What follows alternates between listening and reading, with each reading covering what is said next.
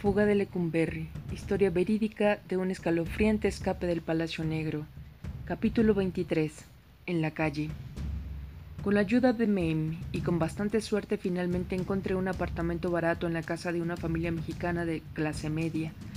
Estaba a muy pocas cuadras del metro que me llevaba y me traía de la prisión, pero apenas acabábamos de acomodarnos allí cuando, después de mi tercer visita a gobernación y de haber llenado infinidad de formas explicando por qué había tenido la negligencia de no obtener la visa, me dieron el veredicto final. Disponía de una semana para regresar a la frontera y obtener mi visa. Mame Ofreció cuidar de Gabriel mientras yo hacía el viaje a Matamoros, pero preferí llevarla conmigo. Temía que si no lo hacía podía rehusar ponerla en mi visa aunque estuviera en mi pasaporte, y tendría que hacer el viaje dos veces. Así que dos semanas después de nuestra llegada a la Ciudad de México, Gabriel y yo hicimos el penoso viaje por autobús a Matamoros, que dura toda la noche. Obtuvimos las visas, una para cada una, e inmediatamente regresamos a la Ciudad de México. Treinta y cuatro horas después de haber partido regresamos exhaustas a nuestra casa. A la mañana siguiente, a las nueve, ya estaba en Lecumberri. Era el 10 de septiembre de 1975 y tenía una cita con el licenciado Ferrer Gamboa, subdirector técnico de Lecumberri, y el hombre que podía arreglar nuestro matrimonio en la prisión.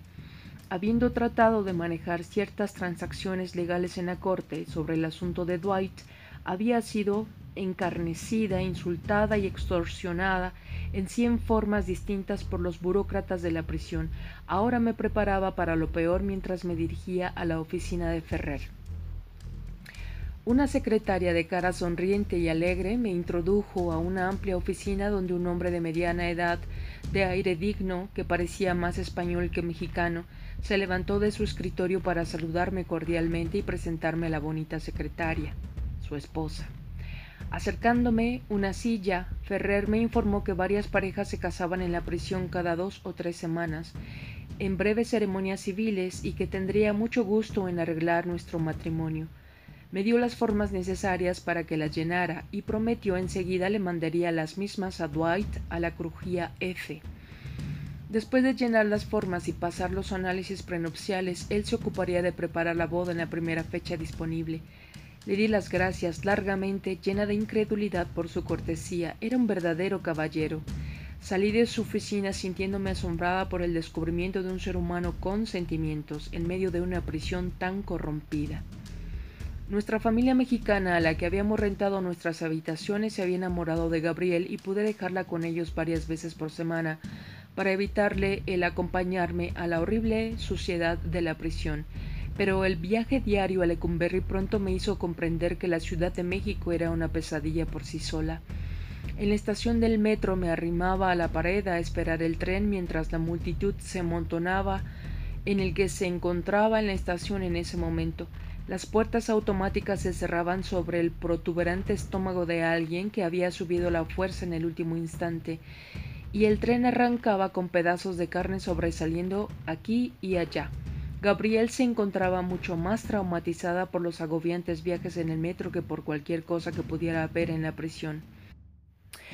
El metro, al igual que los transportes subterráneos de cualquier otra parte, era el paraíso de casa favorito de los carteristas profesionales, de vagos callejeros y de niños harapientos de expresión dura, cuya única habilidad parecía ser sacarles las carteras y muy profesionalmente a los pasajeros distraídos, pero había algo mucho más repugnante que los carteristas del metro que eran los hombres mexicanos. Una y otra vez sentía la mano que se escurría insidiosamente por detrás y entre mis piernas y cuanto me volvía encontraba lo mismo, caras en blanco, idénticas. Eso me enfurecía, me rebajaba y me amargaba cada vez que sucedía, sobre todo si Gabriel iba conmigo. Mi odio por estos hombres era avasallador. ¿Cómo podían hacerme eso llevando una niña en los brazos?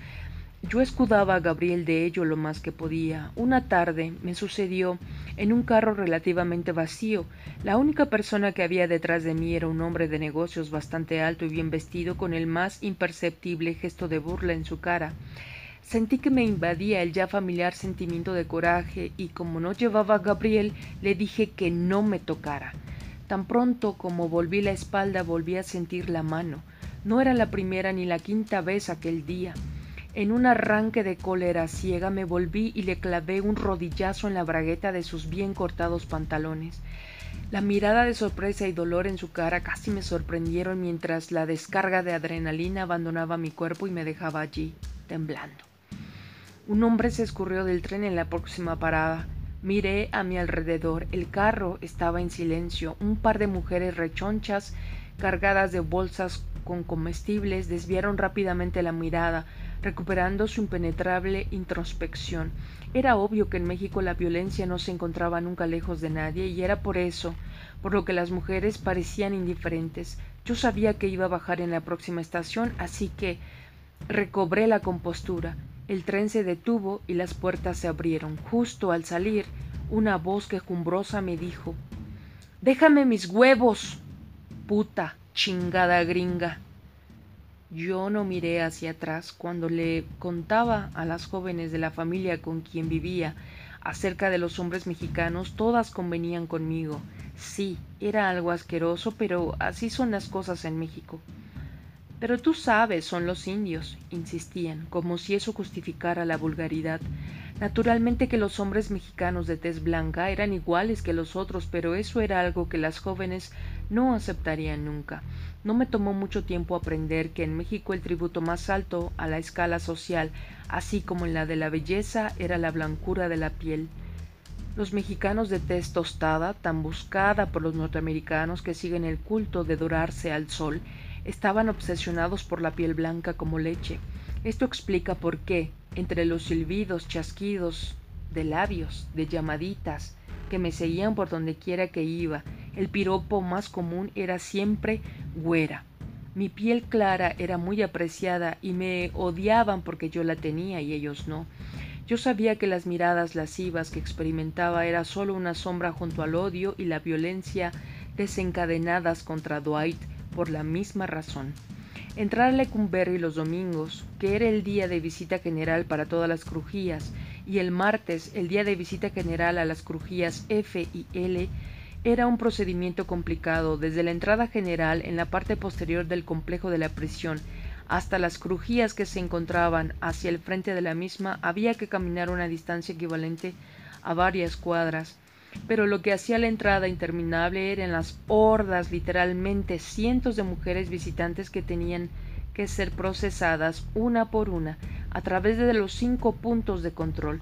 Las colas eran tan largas que por lo regular tomaba cuarenta y cinco minutos llegar a las crujías. Pero en los otros días de la semana no me llevaba más de quince minutos llegar a la puerta de la calle a la crujía F.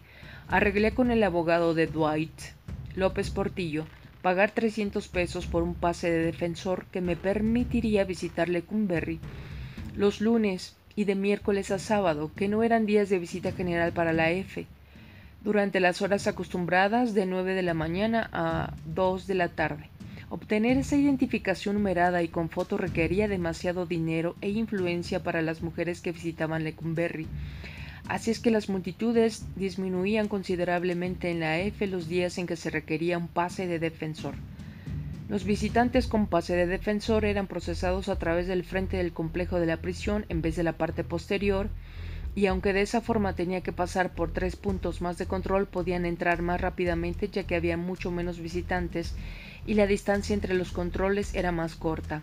Como yo entraba como defensor, generalmente me registraban las mismas celadoras, Gabriel y yo establecimos rápidamente una corriente de simpatía con ellas. Yo me vestía conservadoramente, observaba las reglas y me mostraba tranquila y afectuosa con las celadoras, hablándoles siempre en español. Pero indudablemente mi mejor arma en mi relación con las rígidas celadoras de la prisión era Gabriel. La inocencia de su franca sonrisa, su piel blanca y el hecho de que ella también les hablaba en español ablandaba a estas duras mujeres hasta donde era posible. Me hacían un registro muy ligero y apenas si palpaban la ropa de Gabriel. Pero las celadoras eran característicamente impredecibles. Si sucedía que la celadora que revisaba la comida se hallaba de mal humor, no me permitía pasar el mismo pan dulce que había pasado una docena de veces. Si la celadora que hacía los registros corporales se sentía mal, no me dejaba pasar con las mismas sandalias que usaba siempre y me regañaba por ir contra las órdenes. Cuando que ya debía haber aprendido. Desde luego, las reglas se hallaban siempre sujetas al capricho del momento. Yo sabía que al día siguiente me dejarían pasar con las mismas sandalias y me daban ganas de estrangularla cuando me hacía volver a salir para alquilar un par de sandalias de hule en un puesto de periódicos que hacía gran negocio con los visitantes de Lecumberri. Pero aun en ocasiones como esa nunca pude decidirme a sobornar a las celadoras que recibían regalos de la mayoría de los visitantes. Irónicamente, estas transacciones, que no eran muy clandestinas, ocurrían regularmente bajo, la prominente, bajo un prominente letrero que proclamaba Al ofrecer un soborno a un oficial sería un insulto a su dignidad. El cambio de genio de las celadoras podía tener consecuencias escalofriantes muchas veces mientras Gabriel y yo nos encontrábamos en la cola delante del cubículo del registro corporal cuya puerta llegaba a la altura de la cintura, vi a varias norteamericanas temblar mientras las celadoras las registraban interiormente, sin guantes ni ninguna otra precaución sanitaria. Estas norteamericanas sabían que estos registros eran la causa de infecciones crónicas. Jamás podía estar segura de que recibiría el acostumbrado registro ligero que habían reservado para Gabriel y para mí.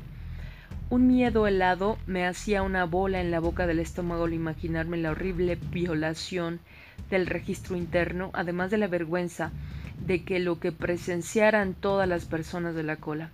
Pero en el momento en que llegaba mi turno, inmediatamente asumía mi aire cortés, acomodándome automáticamente a los movimientos rutinarios del registro y siempre con una actitud de deferencia hacia la celadora.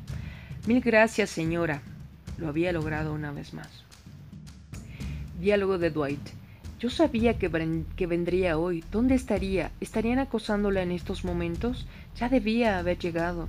¿Por qué sería la demora? ¿Qué le estarían haciendo esta vez?